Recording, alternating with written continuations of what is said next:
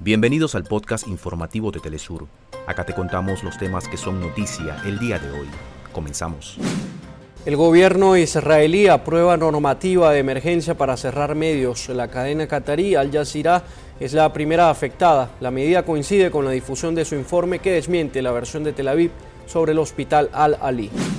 Secretario General de las Naciones Unidas, Antonio Guterres, llegó este viernes a Egipto para tratar de agilizar el ingreso de ayuda humanitaria al enclave de Gaza.